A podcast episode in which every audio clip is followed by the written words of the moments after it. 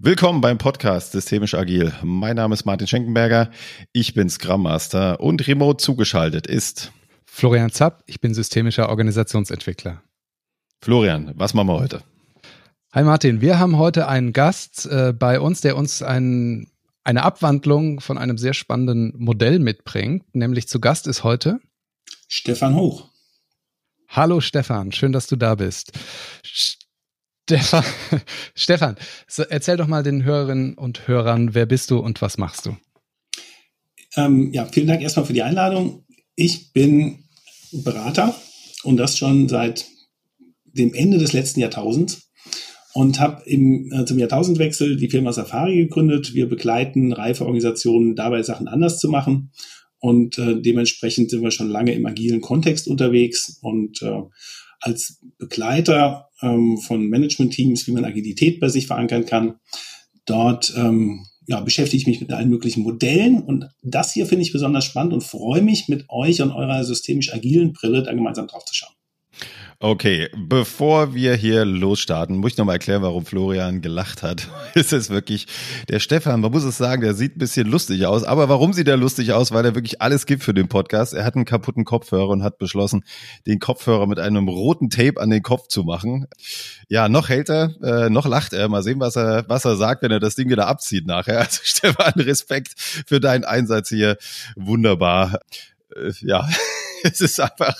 ja, Martin, ich kann gar nicht anders. Ähm, äh, das ist wie im Workshop. Wenn irgendwo im Live-Workshop was passiert, dann muss man eine Lösung finden. Und ähm, bei fast allen Problemen im Workshop-Raum selbst ist Klebeband eigentlich immer die Allzweckwaffe. Ja, okay. Auf den Hahn. Ich bin gespannt. Aber danke für deinen Einsatz hier. Wunderbar. Das, genau, das wird uns wunderbar durchtragen, das Bild von dir mit dem roten Stirnband. Aber steigen wir doch mal ins Thema ein. Was hast du uns mitgebracht heute, Stefan? Ich bin über das Viable Systems Model gestolpert. Das ist das, äh, das Modell VSM. Äh, wenn man es googeln will, findet man im Internet ganz gut. Ist ein Modell, das ja, äh, 59 von Stafford Beer formuliert wurde, ist entstanden aus so einer interdisziplinären ähm, Forschungsaustausch und hat den Anspruch, ein Modell zu sein, das erklärt, wie Systeme lebensfähig sind. Und dafür wird unterschieden zwischen verschiedenen ähm, Untersystemen innerhalb eines Systems, die auf eine gewisse Art zusammenspielen. Und wenn wir es mit Organisationen zu tun haben, dann ist ja auch eine Organisation ein soziales System. Und äh, dementsprechend hat, ist der Anspruch des, System, des äh, Variable Systems Model auch für Organisationen zu gelten. Und äh, ich habe mir aus unserer täglichen Arbeit ähm, in größeren Organisationen angeschaut, wie die funktionieren, welche Mechanismen dort sich finden lassen. Und das passt sehr gut zu fünf Entscheidungsebenen, die in dem Viable Systems Model erklärt sind. Und die würde ich ganz gerne mit euch mal reflektieren. Gerade dann auch mit Blick auf unterschiedliche Systeme, äh, auf unterschiedliche agile Ansätze, die sich auch hier dann ganz gut abbilden lassen. Wichtig ist noch vorwegzunehmen, wir werden jetzt nicht das Modell an sich durchgehen, weil das ist wirklich ziemlich kompliziert, sehr umfangreich. Schaut's euch selber an. Wenn man wirklich drauf schaut, sollte man sich gemeinsam an eine Tafel stellen und das mal durchgehen. Es ist wirklich ziemlich viel drin. Dann steig mal ein in deine fünf Ebenen. Sehr gut. Äh, ich hätte auch noch eine, eine, Buchempfehlung. Äh, der Martin Pfiffner äh, hat ein Buch geschrieben, Die dritte Dimension des Organisierens. Ähm, das stellt das Modell in den Mittelpunkt und ist tatsächlich eine sehr gute ähm, Hinführung dazu mit schönen Praxisbeispielen, wo übersetzt wird, das, was in dem Modell theoretisch erklärt wird, wie ist das denn bei einem sozialen System Familie? Oder wie ist das bei einem sozialen System Staat? Oder wie ist das bei einem sozialen System Projekt? Und äh, mit den Praxisbeispielen wird das dann nochmal äh, noch mal ganz gut ergreifbar. Das hat auch einen großartigen Prolog. Den Prolog findet man auch äh, kostenfrei im Internet, äh, wo nochmal ausgeführt wird, wie es denn eigentlich zu dem Viable Systems Model gekommen ist. Das ist nicht so bekannt. Es hat verschiedene Gründe, warum es nicht so bekannt ist. Das eine ist, dass der Autor selbst so ein bisschen schillernde Persönlichkeit ist, der am äh, Schluss äh, dann auch so ein bisschen äh, sehr esoterisch abgeschwenkt ist, äh, so in den 60er Jahren. Und das andere ist, dass ähm, es tatsächlich, wie du schon gesagt hast, eine gewisse Komplexität mit sich bringt und auch eine bisschen sperrige Sprache. Man muss sich erstmal äh, darauf einlassen. Das ist im Buch von Martin Pfiffner nicht so. Die Sprache ist wesentlich zugänglicher, zumindest äh, für mich. Stefan, jetzt hast du ja gesagt, äh, du hast fünf Ebenen für dich rausgenommen. Können wir trotzdem was zu dem System sagen, ganz grob, was es darstellt? Oder ist auch das schon zu viel? Was meinst du? Nee, das ist tatsächlich, kommt mit den Ebenen ganz gut rüber. Okay. Ähm, die, äh, gehen wir, nehmen wir mal die erste Ebene. Wenn wir, ich spreche jetzt rein für Organisationen, rein theoretisch lässt sich das auch für biologische Organismen anwenden. Lässt sich theoretisch auch für technische Systeme anwenden. Ich spreche jetzt hier über Organisationen, über Projekte oder über Unternehmen. Wenn man ein Unternehmen uns anschaut, dann gibt's ja dort, dann schafft das Unternehmen Wert für die Kunden. Der Wert für die Kunden entsteht, dass die Unternehmen auf eine gewisse Art und Weise zusammenarbeiten. Äh, Wertstrom ist so ein typischer Begriff, äh, der da entsprechend ähm, hochkommt. Und die wertschöpfenden Einheiten in, der, äh, in dem Unternehmen, das ist die Ebene eins. Diese operationalen Einheiten, das ist äh, die Ebene eins. Und dort werden äh, Entscheidungen getroffen. Und die passieren innerhalb dieser Ebene 1. Ich mache mal ein Beispiel ähm, aus der Gastronomie. Ich habe, äh, wenn ich ein, ein Restaurant betreibe, habe ich einen Wertstrom, der ist in der Küche und ich habe einen Wertstrom, der ist im Service. Und jetzt gehört zu der Natur dieses Modells, dass, dass das rekursiv anwendbar ist. Das bedeutet, wenn ich in die Küche nochmal reinzoomen würde, dann habe ich dort die Station, wo die Pizza belegt wird, dann habe ich die Station, wo die Pasta gekocht wird, dann habe ich die Station, wo ähm, Desserts äh, gerichtet werden.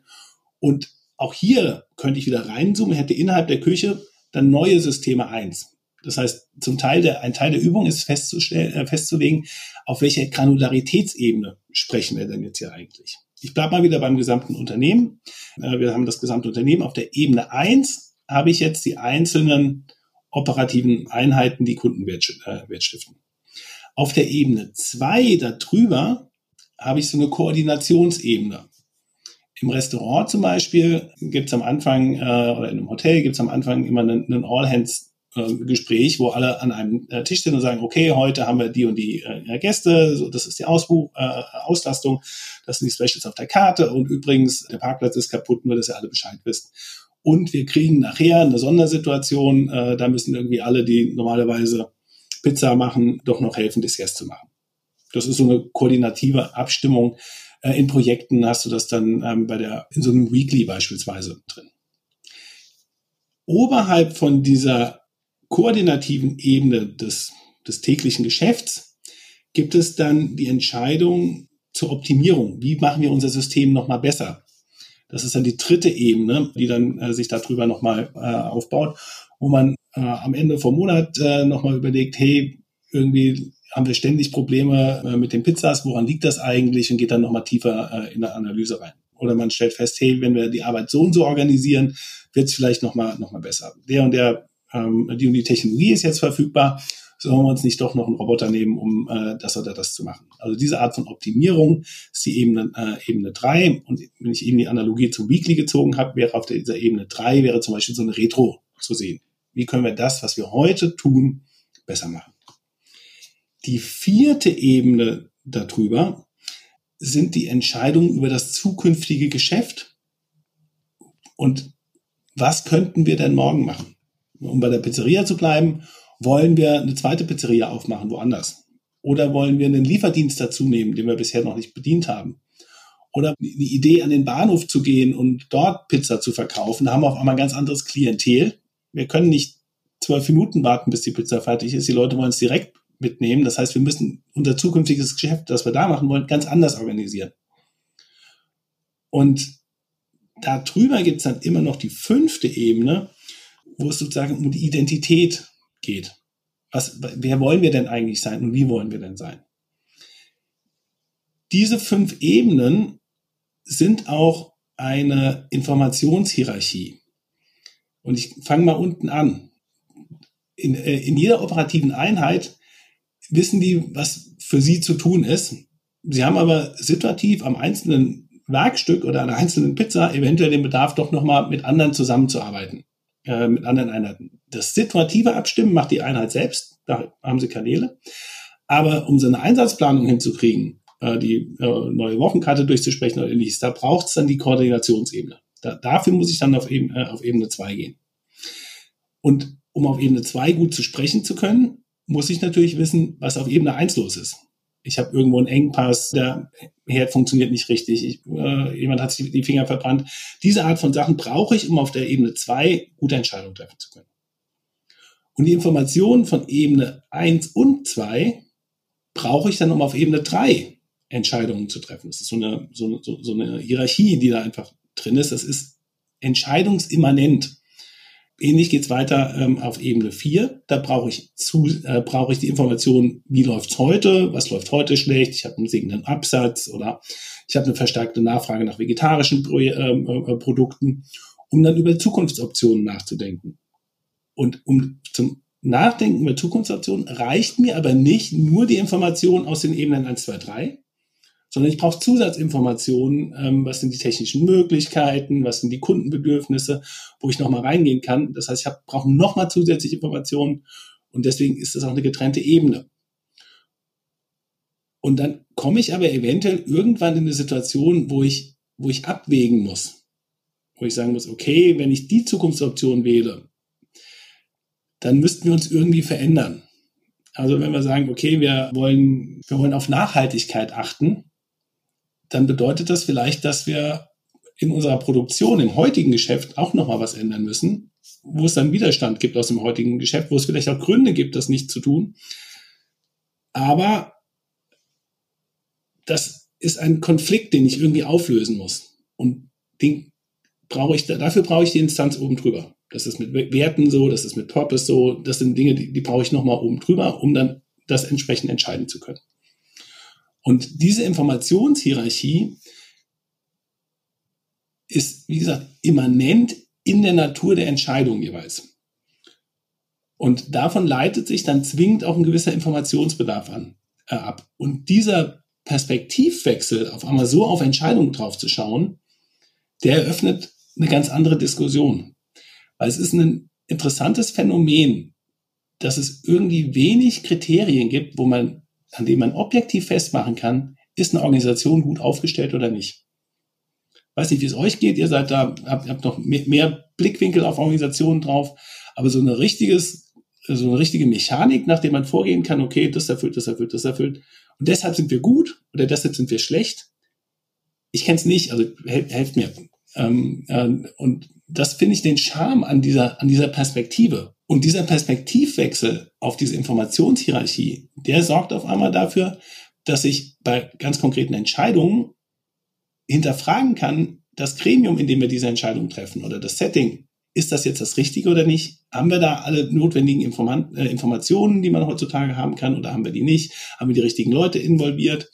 Und ähm, das ist genau der, äh, das, was ich faszinierend finde. Und das sind diese Ebenen, die ich dort reinbringen ja, wollte. Vielen Dank, Stefan. Also um da zu deiner Frage nochmal zurückzukommen, gibt es äh, ein Modell oder kenne ich ein Modell, dass ich sagen würde, wenn das erfüllt ist, ist die Organisation gut aufgestellt? Nein, ja, wenn es so einfach wäre, würden wir es alle kennen. Das ist natürlich aus meiner Sicht so wie eine Frage, was ist ein gutes Auto? Ja, kommt drauf an, was du halt damit machen willst. Aber ich würde gerne nochmal auf dieses Modell von dir zurückkommen und nochmal eine Frage dazu stellen. Habe ich das richtig verstanden? Diese Ebenen sind nicht Personen, also wenn äh, automatisch jedenfalls. Also das heißt äh, sozusagen in, in der Ebene oder Ebene eins sind ja dann häufig die gleichen Personen wie in der Ebene zwei. Also wenn die sich zum Weekly treffen, sind es ja immer noch die Pizzabäcker, die dabei sind. Die betrachten nur was anderes wenn die wechseln sozusagen die, die Betrachtungsebene. Kann man das so sagen? Absolut. Das, das kann mit einer Organisationshierarchie parallel laufen, aber das ist eigentlich was anderes. Das mhm. ist, ist nicht zwingend. Man kann sogar das Ganze auf, auf eine Einzelperson runterdampfen. Also ich als mhm. Stefan habe auch diese fünf Ebenen in mir und habe dann halt unterschiedliche äh, Hüte auf. Das ist auch das, äh, weswegen ich äh, mich freue, das mit euch zu besprechen, weil gerade im agilen Kontext ist, sind die Methoden ja darauf aufgebaut, dass man unterschiedliche Arten der Arbeit unterscheidet. Ich unterscheide, arbeite ich jetzt hier irgendeine Story ab. Das ist eine andere Tätigkeit als das Finden der richtigen Stories und das ist eine andere äh, Tätigkeit als das Schärfen der Stories und das ist eine andere Tätigkeit als das Priorisieren der Stories. Deswegen sind diese unterschiedlichen Aktivitäten auch unterschiedlichen Rollen zugeordnet. Das, und das kannst du hier genauso machen und dann kannst du diese unterschiedlichen Rollen natürlich auch unterschiedlichen Personen zuordnen. Und je nachdem, wie groß die Organisation ist oder wie groß das System ist, auf das du dieses Modell anwendest, dann hast du im Zweifelsfall ganze Einheiten, die die unterschiedlichen Ebenen bespielen oder auch nicht bespielen. Und da sind wir so bei einem Punkt, das ist genau das, wo wir in unserer Arbeit einen, einen schönen Wert draus ziehen, dass wir nämlich jetzt gucken können, diese Art von Entscheidung, passt die denn zu dem Gremium, wo das jetzt auf, aufgehangen ist? Und da ist es typischerweise so, dass manche dieser Entscheidungsebenen in den Organisationen richtig gut abgebildet sind. Und andere echt schlecht abgebildet sind oder immanent oder ähm, dann situativ immer entschieden werden. Und das äh, fühlt sich dann für die Beteiligten immer sehr willkürlich an und ist dann schwer berechenbar und schwer mit umzugehen. Und wenn man da genau hinschaut, dann kann man da auch nachjustieren. Also finde ich erstmal einen total spannenden Punkt und du hast ja völlig recht. Also man kann natürlich als eine Person mehrere Rollen inhaben und das ist ja immer schwierig, äh, wenn man dann äh, die Hüte wechseln muss zwischendrin und das ist ja, wenn ich dich richtig verstanden habe, eine Option, wie man dieses Modell nutzen kann, dass man sagen kann, für, für diese Frage, die gerade zu entscheiden ist oder für dieses Thema, was wir besprechen, äh, haben wir die richtigen Hüte auf, ja. Ja. Und, und das ist das Schöne, wenn man sich, wenn man daran arbeitet, dass man hier so eine Rollenklarheit hinkriegt, mhm. dann ist es auch einfacher, diese Hüte zu wechseln. Hm. Ich wollte gerade schon sagen, äh, die richtigen Personen dabei sind, aber du hast es noch besser gesagt, die richtigen Rollen müssen da sein, ja? Ja. pro Ebene. Ähm, Nochmal ein kleiner Exkurs zu dem, zu dem Modell. Ich habe das jetzt sehr reduziert auf diese Ebenen. In dem Modell wird, werden diese, das, wozu ich jetzt Ebene sage, das heißt dort Systeme. Die unterscheiden unterschiedliche Systeme. System 1, System 2, System 3. Dem System 3 gibt es noch die Variante System 3 Stern. Das ist äh, so eine Art Sondervariante, wo man nochmal tiefer reingeht als die normalen Informationswege. System 4 äh, und System 5, so heißen die tatsächlich von der Nummerierung, ist das äh, äh, synchron. Und in dem System ist dann auch noch die Logik beschrieben, wie Informationen zwischen diesen Systemen fließen. Die fließen natürlich von unten nach oben, werden dabei immer wieder gefiltert, fließen dann aber auch von oben nach unten. Und deswegen ist das Modell so ein bisschen komplexer und rein audiomäßig traue ich mich nicht, das besser auf den Punkt zu bringen. Deswegen habe ich jetzt für das Gespräch mich auf diese fünf mhm. Ebenen bezogen. System passt ja auch viel besser, finde ich, äh, auch äh, zu deiner Beschreibung. Weil Ebene eins hast du ja gesagt, da sind wir in der Küche. Mhm. Und wenn man reinzoomt, sehen wir neben der Pizza die Spaghetti, die Soße und, und, und. Und das sind ja einzelne Systeme, die dann quasi die, die Organisation abbilden. Von daher, System passt doch eigentlich ganz gut dazu, finde ich. Ja, ja. Kannst du uns, Stefan, also ich finde das total faszinierend, kannst du uns mal mitnehmen, wie ihr das jetzt dann in eurer Arbeit nutzt? Also diese Einteilung leuchtet mir total ein. Mhm. Wie, in, in, in welchen Fällen nutzt ihr das? Was macht ihr dann damit? Also nimm uns da doch mal so ein bisschen in euren Beratungsalltag mit diesem Modell hinein. Das ist eine, eine Denkschablone, die einem hilft. Und ob man sie in der Gänze anwendet, das muss man auch immer ein bisschen situativ ähm, entscheiden. Ich mache mal ein Beispiel, das Flughöhenmodell von Klaus Leopold. Ist ein äh, Modell, ähm, nochmal kurz er erläutert, wo erklärt wird, wie einzelne operative Einheiten übergreifend zusammenarbeiten und wie sich äh, das dann mit der Strate strategischen Ebene verbindet. Und der Klaus hat tatsächlich auch diese äh, Flughöhen, Flughöhe 1 ist die operative Ebene, Flughöhe 2 ist die Koordinationsebene und Flughöhe 3 ist dann äh, die Strategieebene. Und da ist es komplett von der Nummerierung sogar synchron zu dem, äh, zu dem anderen Modell, auch inhaltlich. Das ähm, VSM geht dann in diese Ebene 3 nochmal tiefer rein. Und das ist zum Beispiel so ein, äh, so ein Fall. Wenn wir einen Kunden haben, der schon bewusst mit dem Flughöhenmodell arbeitet oder auf dem Weg dorthin ist, das Flughöhenmodell äh, für sich einzusetzen, dann stößt man zum Beispiel dann auf einmal auf der Ebene 3 an Grenzen. Weil man feststellt, da steckt noch mal mehr drin. Und ähnlich wie ich die Ebene 1 und 2 dann ähm, in der Beratungspraxis auseinanderklabüster, gemeinsam mit den Beteiligten und dann guckt, wie man das kontinuierlich ähm, weiterentwickelt, so kann man das dann mit den Verantwortlichen für die Strategieebene auch nochmal ganz explizit machen und dort dann nochmal tiefer reingehen und feststellen, okay, diese Art von Entscheidung habt ihr und diese Art von Entscheidung, wer arbeitet denn ähm, woran? Ich weiß jetzt nicht, ob das dadurch greifbarer geworden ist. Das ist dadurch greifbarer geworden, aber vielleicht kannst du uns sogar noch einen Schritt weiter mitnehmen. Ich glaube, das interessiert ganz viele. Du hast jetzt gesagt, wenn Organisationen, die ihr begleitet, dieses Flight-Level-Modell einführen wollen. Selbst mhm. da äh, könnte man jetzt ja analog, hast du gesagt, die ersten Ebenen anwenden. Wie, in welchen Fällen nutzen Organisationen diese Einteilung und was, was hilft das denen? Ich mache mal ein, ein, ein Beispiel von, von der Vorgehensweise, die wir ein paar Mal angewendet haben, die wir jetzt gerade auch so ein bisschen nochmal weiter standardisieren. Das ist so ein Kurzprogramm für Führungsteams, um sich nochmal zu hinterfragen, wie treffen wir eigentlich Entscheidungen. Das läuft so ab, dass man zunächst das Modell äh, vorstellt, diese fünf Ebenen einerseits und andererseits so ein systemisches Denken mit Blick auf den eigenen Wertstrom hinkriegt, nach dem Motto, wie kaskadiert denn unser Wertstrom ineinander, wie schaffen wir den Wert für die Kunden?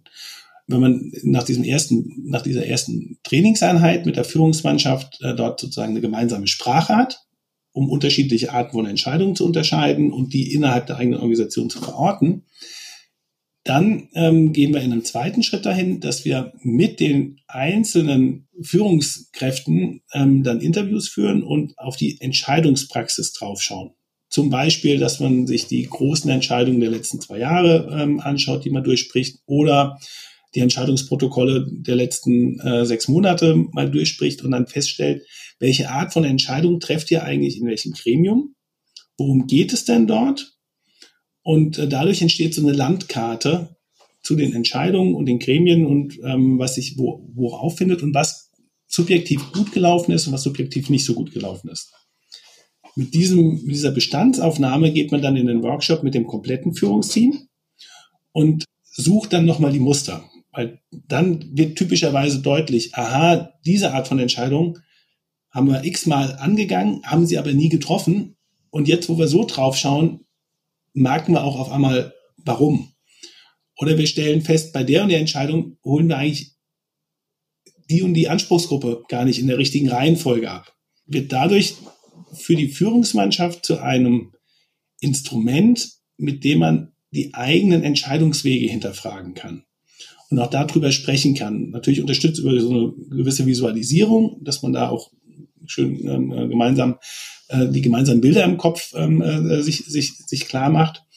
Und dadurch wird auf einmal etwas, etwas geöffnet, was man vorher gar nicht explizit angegangen ist. Nämlich zu hinterfragen, wie treffen wir eigentlich Entscheidungen.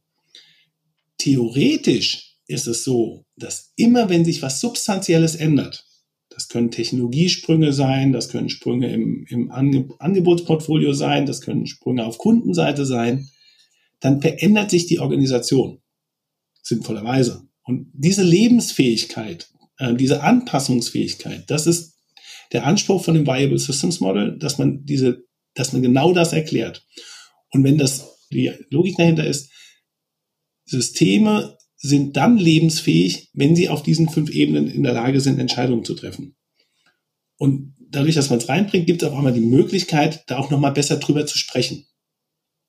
Du, du hast jetzt gesagt, auf den fünf Ebenen fähig, Entscheidungen zu treffen.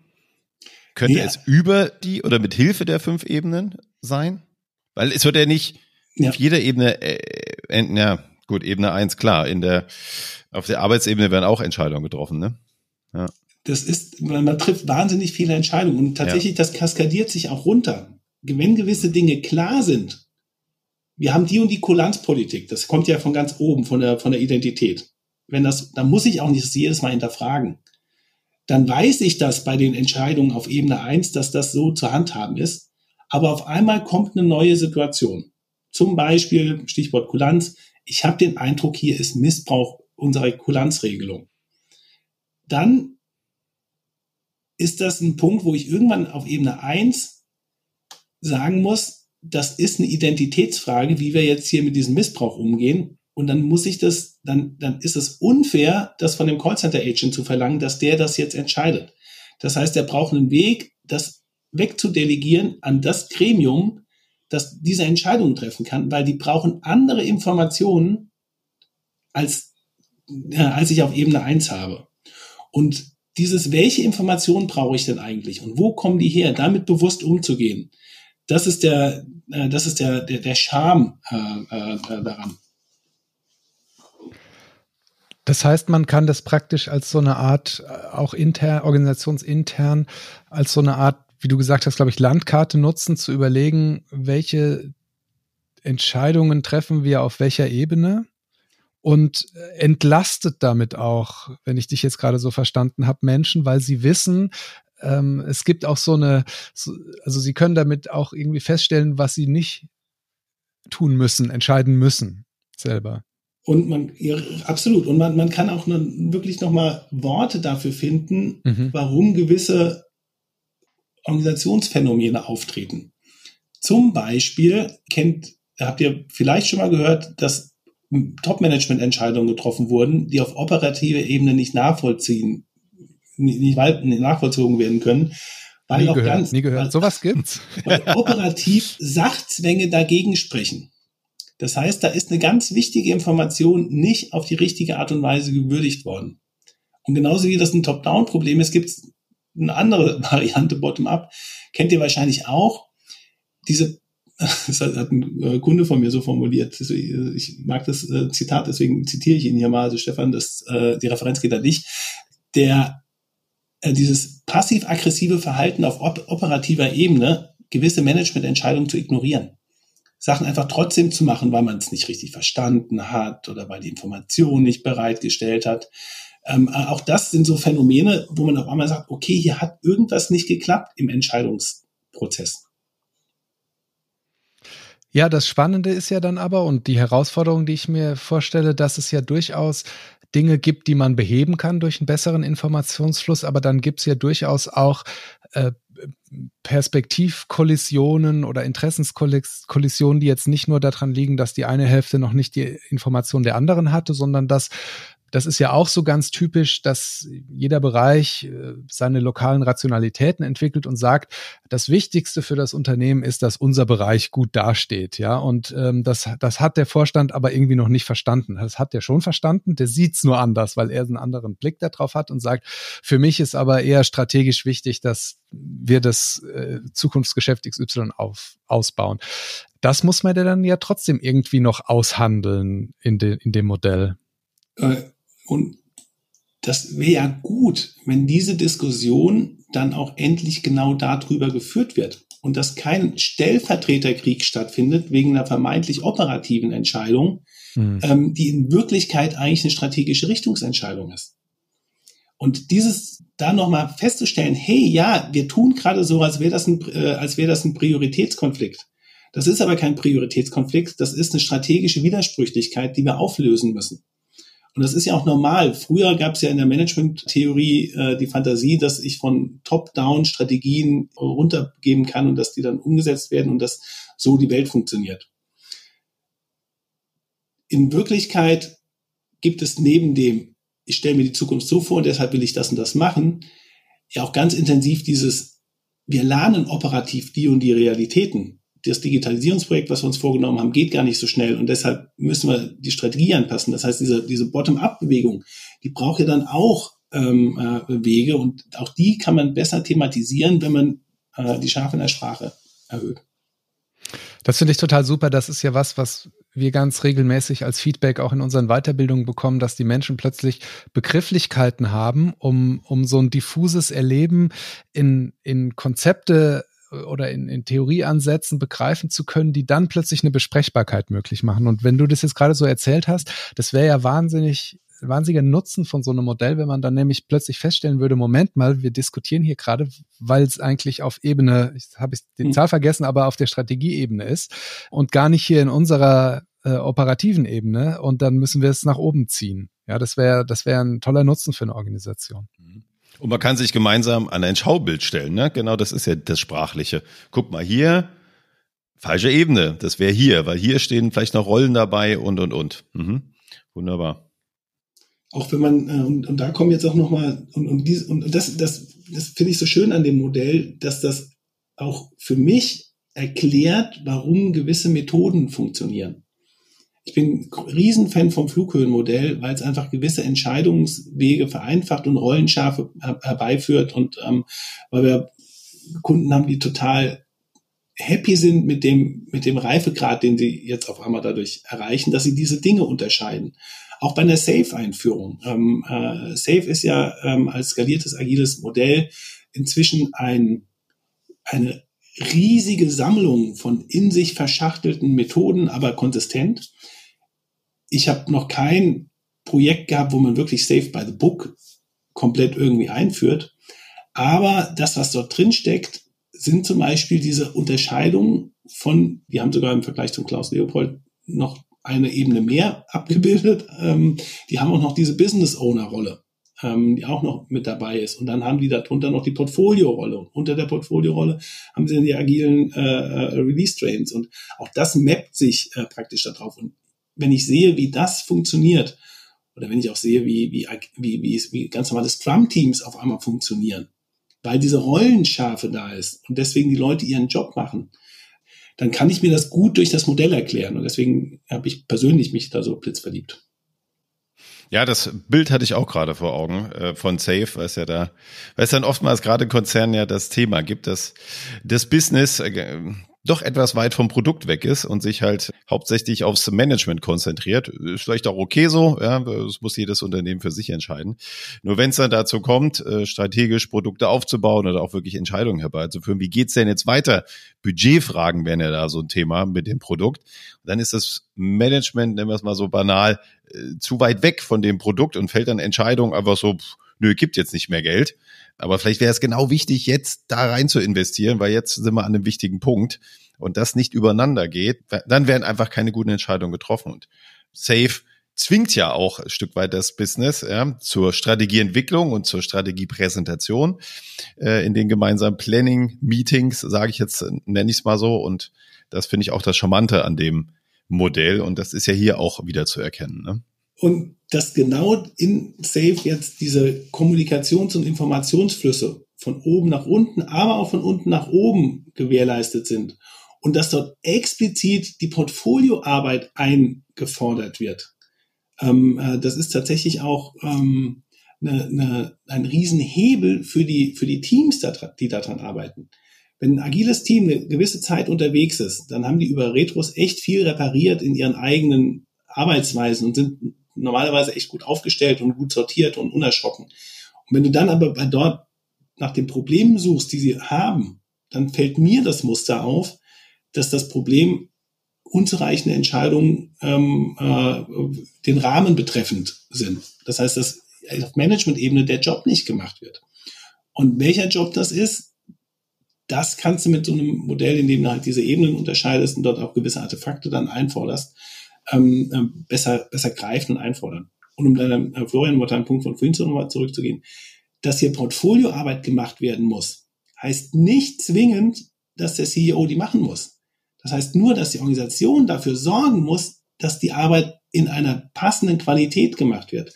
Dafür müssen Leute befähigt werden, dafür müssen Leute die Kapazität haben, weil wenn die Portfolioarbeit, also wenn die Ebene, wenn diese Arbeit auf dieser Ebene 4 nicht gemacht wird, dann habe ich ein Riesenproblem unten. Und damit auch nach oben. Hm. Stefan, du hast ja schon so ein bisschen angedeutet, dass es verschiedene Muster gibt, wenn ihr mit diesem Modell arbeitet, dass äh, bestimmte Ebenen noch nicht befähigt sind ähm, oder dass eher auf der falschen Ebene Entscheidungen getroffen werden. Kannst du nochmal zusammenfassen oder uns oder vielleicht ergänzen, was ihr noch für Muster erlebt, wenn ihr mit diesem Modell in Organisationen arbeitet, die so typischerweise als Schwierigkeiten dann auftreten? Tatsächlich geht es immer darum, dass informierte Entscheidungen getroffen werden. Und da fängt es schon an habe ich die richtigen Leute eingebunden? Habe ich die richtigen Wissensträger? Ähm, wissen die genug, um ihr äh, den Input zu geben, den sie, äh, den sie brauchen? Also ein Klassiker, den wir eben schon hatten. Ein anderer Klassiker, den wir eben schon hatten, war, dass Entscheidungen, die getroffen würden, wurden, dann operativ nicht akzeptiert werden, weil auch dort dann Informationen fehlen, weil man einfach aus Management-Ebene sich nicht klar macht, wie weit, welche Informationen dann fehlen, um das operativ sinnvoll ähm, einordnen zu können. Anderer Klassiker ist, dass gerade in komplexen Situationen die alte klassische Denke noch vorherrscht, wenn ich vor der Entscheidung nur genügend Aufwand reinstecke, dann treffe ich die richtige Entscheidung. Das stimmt für Situationen, die stabil sind, wo ich genügend Informationen habe. Das stimmt allerdings leider nicht für Situationen, die sich ständig verändern, wo ich äh, nicht genügend Informationen habe. Und dann muss ich auch anders an die Entscheidung rangehen. Dann geht es auf einmal nicht mehr darum, die perfekte Riesenentscheidung zu treffen, sondern dann verschiebt sich die, der Aufwand von vor der Entscheidung auf, wie kriege ich die Entscheidung klein genug, damit ich mich daran tasten kann. Was ist safe enough to try? Wie kann ich, äh, und nachdem ich das ausprobiert habe, wie kann ich nachjustieren, um dann schrittweise die richtige große Entscheidung zu treffen? Das ist jetzt weniger ein Ebenenproblem, aber das erklärt, äh, mit dem Ebenenmodell ähm, kriegt man das ganz gut identifiziert, warum auf einmal gewisse Entscheidungen nicht getroffen werden. Warum ist das so schwer, diese Entscheidung zu treffen? Oder warum haben wir diese Entscheidung jetzt schon dreimal zurückgenommen oder fünfmal geändert? Ähm, man lernt ja mehr, man, man lernt viel immer wieder dazu. Und das zu akzeptieren, das gelingt einem dann auch mit dem Ebenenmodell besser, weil ich dann auch weiß, wo müssen die Informationen fließen, ähm, damit ich hier Entscheidungen auch so klein, immer kleiner kriege. Und äh, ein, ein viertes Muster noch, erschreckend oft sind Entscheidungen dann auch einfach nicht kommuniziert. Oder nicht schnell genug an die richtige Stelle gekommen. Und auch das hilft, sich dann das nochmal bewusst auf der Zunge zergehen zu lassen. Für wen ist die Information denn dann relevant? Und wie können wir sicherstellen, dass sie dort auch angekommen ist und dass sie dort dann auch operationalisiert ist? Das sind so ein paar Muster, die gehen jetzt über das Ebenenmodell hinaus, aber das Ebenenmodell und das explizite Sprechen über unsere Entscheidungspraxis hilft äh, trotzdem.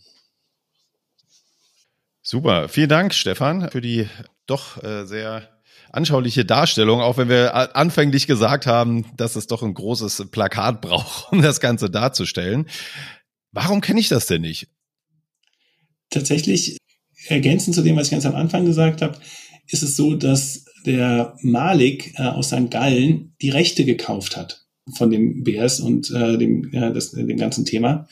Und der hat damit intensiv gearbeitet und das ist auch die Basis von dem, was ich verstanden habe, vom St. Gallener Managementmodell. Diese Unterscheidung zwischen Strategie, Taktik, äh, Umsetzung findet sich hier wieder.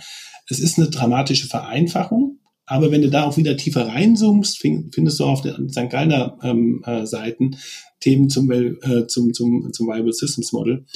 Und die Vermarktung und die Publikationen, die dort äh, aus der äh, St. Gallen gekommen ist, die sind halt insbesondere mit dem Branding St. Gallener Management Modell und nicht mit dem Valuable Systems Model. Es ist auch eine Vereinfachung, es ist nicht das Gleiche, aber deswegen kennt man es auch einfach nicht so. Ah, okay, vielen Dank, weil auch die YouTube-Beiträge, die ich gesehen habe, dazu waren doch sehr ja, universitätsnah und forschungsnah geprägt, muss ich sagen. Deswegen fand ich das ganz spannend von dir zu hören, wie man es auch in der Praxis einsetzen kann, weil es halt irgendwie so sehr wissenschaftlich präsentiert wird, jedes Mal. Ja, also von meiner Seite aus, ich habe keine Fragen mehr. Vielen Dank, Stefan. Florian, vielleicht du noch.